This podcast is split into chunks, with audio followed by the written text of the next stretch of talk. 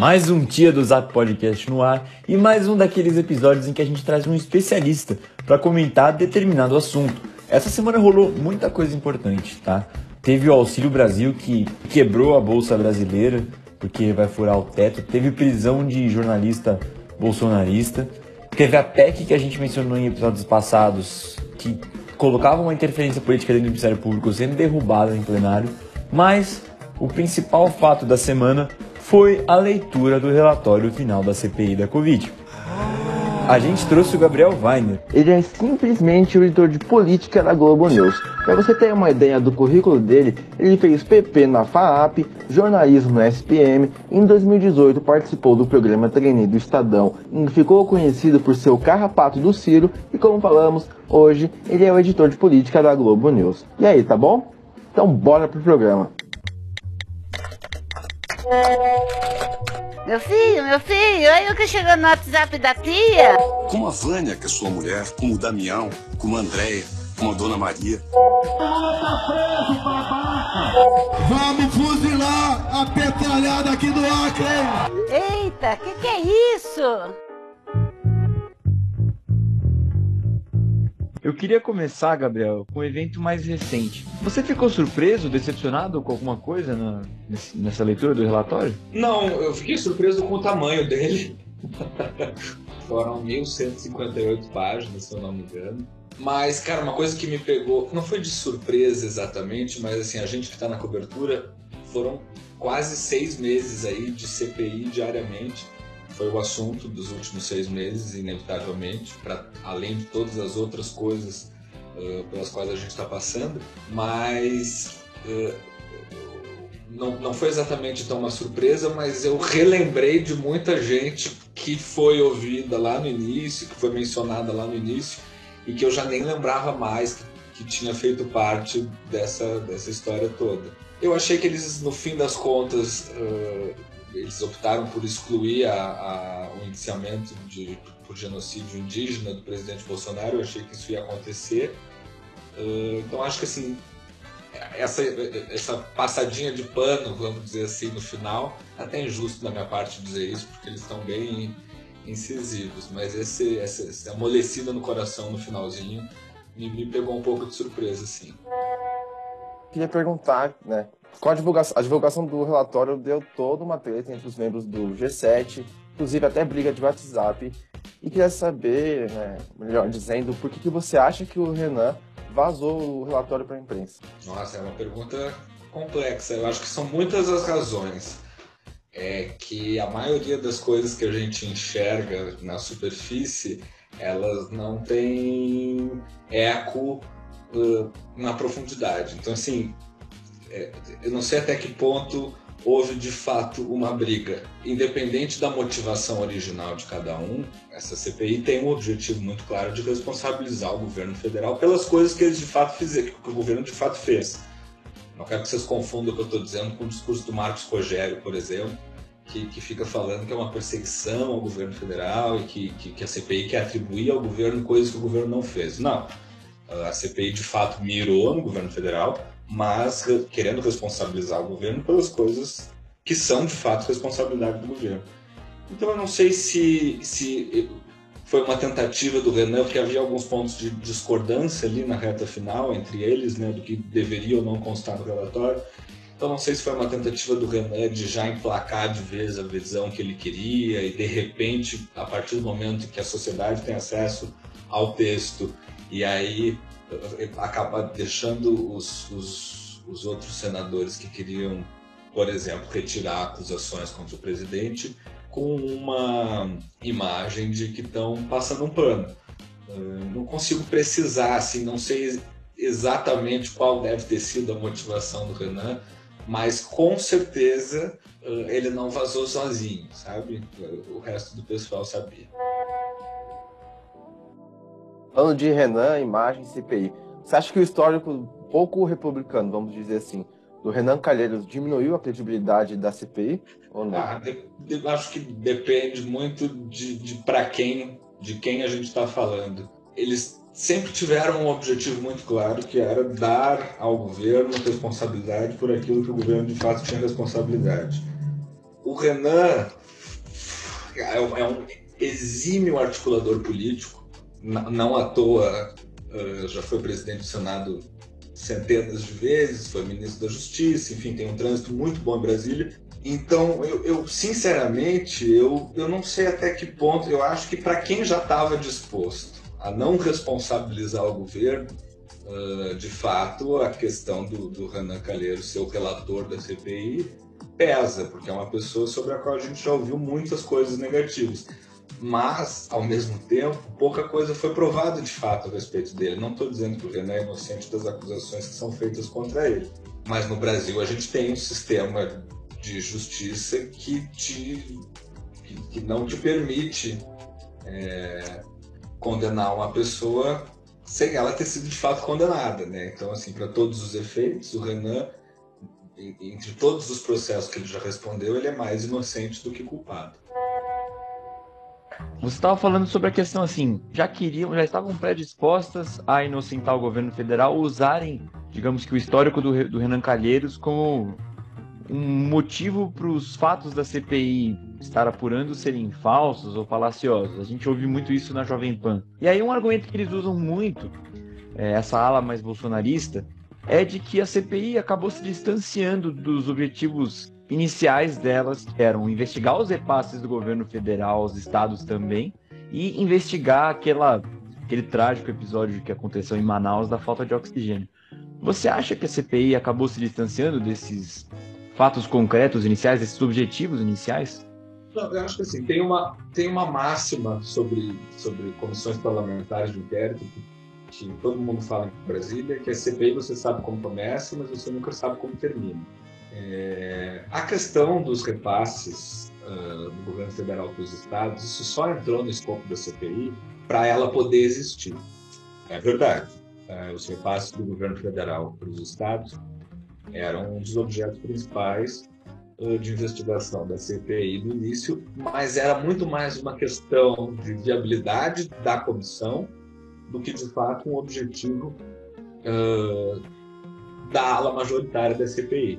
E é aquilo, né? São 1.158 páginas, é coisa pra caramba pra gente eh, ter dimensão. São 69 indiciamentos, só o presidente responde a nove crimes, tem coisa que vai para o tribunal de Haia.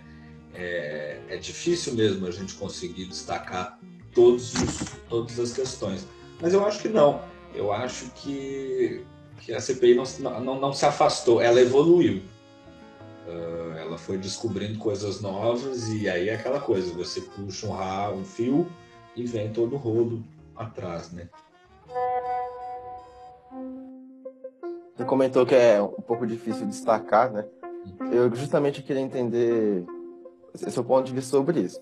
Durante todo o trabalho da CPI, chegaram alguns escândalos como a suposta corrupção na compra das, da vacina AstraZeneca, da Covaxin, além do caso da Prevent Senior. Qual deles mais chamou a atenção para você? Ah, para mim, Prevent Senior é, é, Eu não consigo definir assim para você exatamente. Uh, essa história da Prevent é, é surreal e ela é mais surreal ainda porque diferente de Manaus, uh, diferente dos, dos, escândalos das vacinas, uh, eu não sei vocês, mas eu conheço muita gente que é segurada pela Prevent Senior.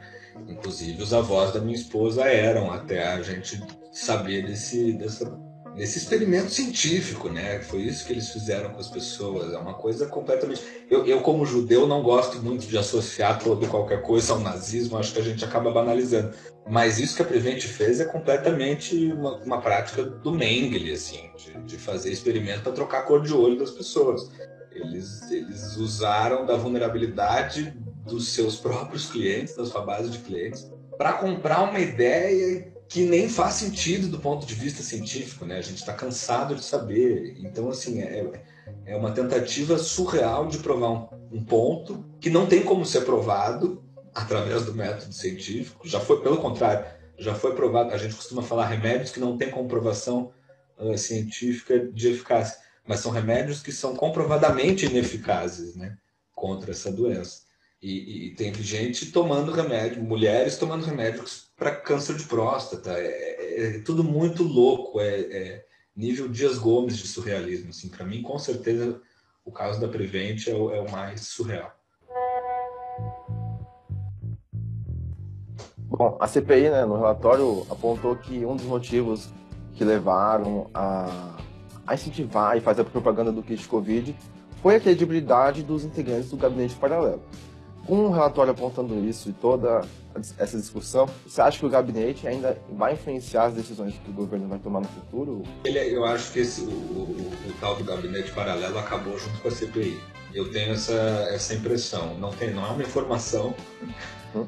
Eu tenho essa impressão. A, a gente começou a, a, a olhar com uma lupa ainda mais intensa para todas as atividades que o governo tem feito, todas as ações, enfim, todos os projetos. E aí, de fato, a cobertura ficou mais incisiva. Então, eu acho que com uma fiscalização desse tamanho, não, não tem mais condição desse, desse gabinete, nos moldes em que ele estava posto, pelo menos, uh, dele continuar. Mas assim, eu acabei de dizer isso e ao mesmo tempo eu acabei de pensar, não, toda semana eu me surpreendo com alguma novidade a respeito de alguma coisa que acontece. Então, assim, uh, vindo desse contexto, qualquer coisa pode acontecer, mas eu tendo a acreditar que o gabinete paralelo, nos moldes em que ele foi posto durante a pandemia, isso não existe mais. Gabriel, eu queria trazer a nossa conversa agora para uma visão mais macro, mais uma visão do todo. Teve, teve algum depoimento da CPI que mais chamou a sua atenção? O Cabo Dominguete, é, aquilo foi muito surreal para mim, e, e surreal e, e, de difícil compreensão. Quer dizer, você tem um policial militar que estava num jantar num shopping em Brasília com o diretor do Ministério da Saúde e aí esse policial militar é o vendedor de vacina do laboratório bilionário. E aí o diretor, enfim, é, foi, foi muito. Eu lembro que quando a gente estava assistindo, é, é, é, uma dificuldade de compreensão que me, que me marcou. Outro que me marcou foi da doutora Nise Yamaguchi. E ali o meu sentimento foi mais de tristeza, assim, porque eu, eu, eu eu percebi muita verdade no que ela estava dizendo. Verdade no sentido de, de, que ela acreditava muito nas coisas que ela estava falando. E aí aquilo me deixou um pouco, pouco desolado, porque a gente tende a achar que, que todos eles são maus, né? Todas as pessoas que, que, que, que atuam de modo contrário à, à corrente majoritária da ciência, essa gente é má. E ela, eu, eu fiquei com um pouco de pena, assim, é, eu acho que ela realmente acredita em tudo que ela fala. Mas acho que esses dois, assim, principalmente, pensando agora. E aí teve, né, na semana passada, aquele show de horrores que foi o. Não sei se tecnicamente a gente pode chamar de depoimento, mas foram os relatos dos familiares das vítimas de Covid, que aquilo foi dilacerante. Ainda nesse assunto sobre os depoimentos, você acha que as licenças do STF que permitiam que os depoentes ficassem em silêncio atrapalhou a CPI? Ah, com certeza, mas é o direito ao direito, né? Atrapalhou a CPI no sentido de que isso dificulta, obviamente, uh, a investigação, mas é, eu não acho que o Supremo tenha feito errado.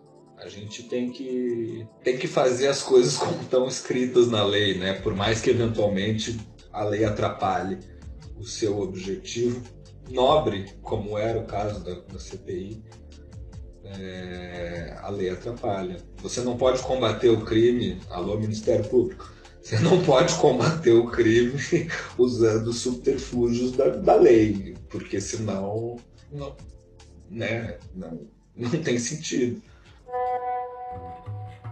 Gabriel, você estava falando muito, você está falando agora nesse questão da lei e tal, e assim, a gente teve uma prisão na CPI da Covid, uma prisão em flagrante do Roberto Dias, ex-diretor de logística do Ministério da Saúde, mas assim, ela foi a única. Uma crítica que nós aqui do nosso podcast, não tinha do Zap Podcast, a gente sempre fez ao longo dos trabalhos, foi de que assim, o pessoal saía mentindo na cara dura ali pros senadores e não acontecia nada. Eu lembro principalmente do Weingarten e do Pazuello. Assim, Weingarten foi desmentido na hora ali e assim, não aconteceu nada. Você concorda com essa crítica? Eu entendo ela. Eu não sei se eu concordo com ela, por uma questão pragmática. O que, que, assim, por exemplo, você tem a prisão do, do Roberto Ferreira Dias. É, foi ali, a partir daquela prisão, que todo e qualquer depoente passou a recorrer ao Supremo antes de depor. Talvez, e, e assim, tudo bem, é, o Roberto Dias não tinha que ter sido preso no dia que foi, porque não havia prova de que ele mentiu. O Omar Aziz usou uma reportagem da CNN como uma, uma, uma prova de que ele estava mentindo, mas uma reportagem não é uma prova. Uma reportagem é uma reportagem. Então, assim, de fato, muita gente mentiu flagrantemente, desavergonhadamente para os senadores, mas eu acho que a prisão, do ponto de vista pragmático, ela atrapalha um pouco as investigações futuras. Foi um pouco o que aconteceu ali com o, com o Roberto Dias. Para além dessa prisão descontextualizada, acho que o Renan, o Renan, o Omar acordou aquele dia com o ovo virado, enfim, não estava bem na cabeça, resolveu mandar prender o cara uh, sem uma mentira flagrancial. Mas eu acho que foi ali que o pessoal começou a judicializar muito uh, os depoimentos da CPI. Mas eu entendo o que vocês estão falando. É muito irritante você ver uma gente cretina mentindo horrores ali, porque para a gente se sente feito de palhaço, né? Gabriel, agora eu queria que você desse, desse não, fizesse para o ouvinte um panorama geral da CPI da Covid e o que você acha dela. Cara, eu acho que a CPI da Covid foi uma das coisas mais importantes que aconteceram no, no cenário político nos últimos anos. Eu não consigo te dizer que eu tenho certeza, mas eu tenho quase certeza de que ela não vai terminar em pizza. Eu não estou dizendo aqui que o presidente vai ser preso, vai ser empuxado. Uh, não sei nem se o presidente da República em si vai ser responsabilizado, apesar de ser responsável por grande parte das coisas que estão ali escritas. Mas eu acho que é, o mais importante da CPI foi revelar tudo o que ela revelou. Entende? Se, se, se as consequências vão ser práticas ou não, e eu acho que em grande parte vão ser, isso acaba sendo secundário. A gente jamais saberia da Prevent Senior se não tivesse a CPI a gente não ia saber do gabinete paralelo se não tivesse a CPI. O governo não ia ter corrido com as vacinas da maneira como ocorreu se não fosse a CPI. Então, assim, é... eu acho que o efeito é majoritariamente positivo e é uma comissão parlamentar de inquérito histórica, porque há muito tempo a gente não ouvia e acompanhava uma CPI como a gente fez essa. E, e, e, aquela história, né? É um clichê bobo da internet, mas hoje em dia o brasileiro sabe o nome dos 11 ministros e não sabe a escalação da seleção brasileira no futebol. Então, a gente, eu acho que ela só serviu para fazer a gente evoluir como sociedade. É porque eu acho que nem o Tite sabe a escalação da seleção, né? Mas. Gabriel, você estava fazendo uma. Você estava tendo uma visão aqui, uma análise sobre o que ou a falta do que poderia acontecer com o presidente? Você acha que ele não vai ser responsabilizado? Bom, os analistas dão conta de que ela deve ser aprovada com alguma facilidade, vamos colocar assim. Você acha, que, o relatório vai, você acha que o relatório vai ser aprovado? O que, o, o que você acha que vai acontecer daqui para frente num futuro próximo? O relatório certamente vai ser aprovado. É, provavelmente com algumas pequenas alterações, porque os senadores da comissão têm de hoje até segunda-feira para propor mudanças no texto. O, confesso para você que eu não tenho certeza disso, mas o Omar falou que não vai aceitar a votação de destaque, né, que são emendas ao texto original que ou retiram um pedaço do texto ou incluem pedaços novos, que ele só vai aceitar a votação do relatório na íntegra. Para a Procuradoria-Geral da República, seriam as denúncias criminais contra o Bolsonaro, contra todos os seus ministros que estão mencionados no relatório, que é o Queiroga, o Onyx, o Wagner Rosário e o Braga Neto, e todos os políticos que têm foro privilegiado, que são os dois filhos do Bolsonaro, o, Car... o Carlos não, o Eduardo e o Flávio, e os deputados Ricardo Barros, Osmar Terra e Biaquis todos eles têm foro privilegiado, então eles têm que ser denunciados primeiro para a PGR. os crimes de responsabilidade do Bolsonaro, pelos quais ele está sendo indiciado, vão ser enviados para a Câmara, porque é a Câmara que tem a prerrogativa de investigar crime de responsabilidade e propor a abertura do processo de impeachment. Para o Ministério Público, então, são todos os acusados sem foro, que é aquela lista imensa de médicos, empresários e autoridades. O, a gente botou observação aqui que caso Bolsonaro não seja eleito ano que vem, as denúncias que forem feitas contra ele na Câmara dos Deputados e na PGR são encaminhadas direto para o Ministério Público, porque ele perde o foro. E aí tem a AIA, né, o Tribunal Penal Internacional, para onde o, os processos, os, são os crimes contra a humanidade. Né? O Bolsonaro já tem, se eu não me engano, sete denúncias em AIA e aí teria mais essa do relatório final, e aí não só ele, como o Pazuello, por conta da história de Manaus, que vocês perguntaram, e a Mayra Pinheiro, pela mesma história, e aí os médicos e os executivos da Prevent Senior por terem promovido aquele estudo nazista com as vítimas de Covid que eram uh, associados ao plano de saúde deles eu não consigo te precisar o que, que vai sair disso aqui. Uh, eu sei que alguma coisa vai, vai ter gente sendo responsabilizada.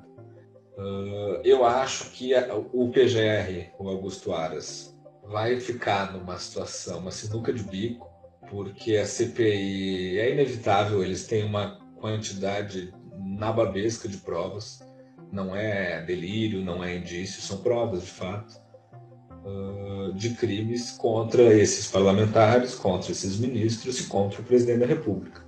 Não lembro agora se era projeto de lei, mas era incluir no relatório a possibilidade do Augusto Aras ser uh, demitido caso ele prevarique, que seria não investigar né, essas denúncias todas com afinco, que é o, o, o trabalho que ele deveria fazer. Mas a gente tem uma série de denúncias aí que o Aras ignorou solenemente a respeito do presidente, dos seus filhos. Então, é, aí é mais complicado.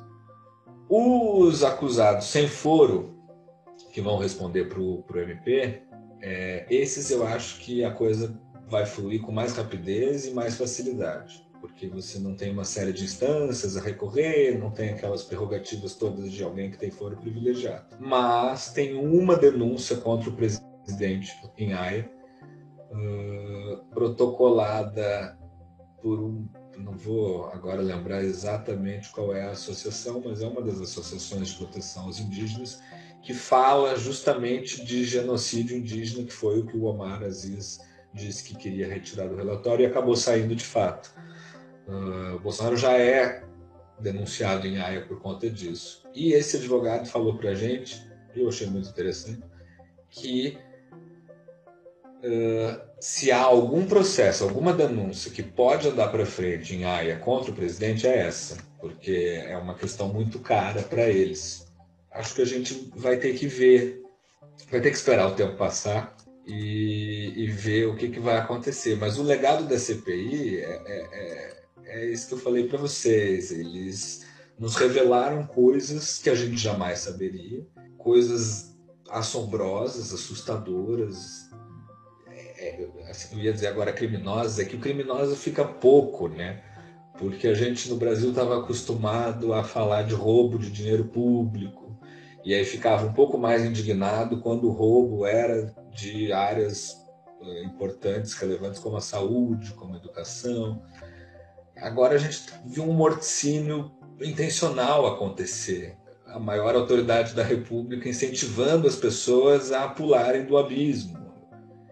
Então é outro patamar de crime. Né? A gente está falando de, de, O Otávio Guedes na Globo News, para mim, sintetizou. Ele disse, é, nosso primeiro impeachment, a gente discutia se o Collor tinha comprado ou não o Fiat Alba com dinheiro roubado. No segundo impeachment, a gente discutia se a Dilma tinha cometido ou não pedaladas fiscais. E agora a gente está discutindo se o presidente da República foi genocida ou cometeu crimes contra a humanidade. É, é surreal o que a gente está vivendo.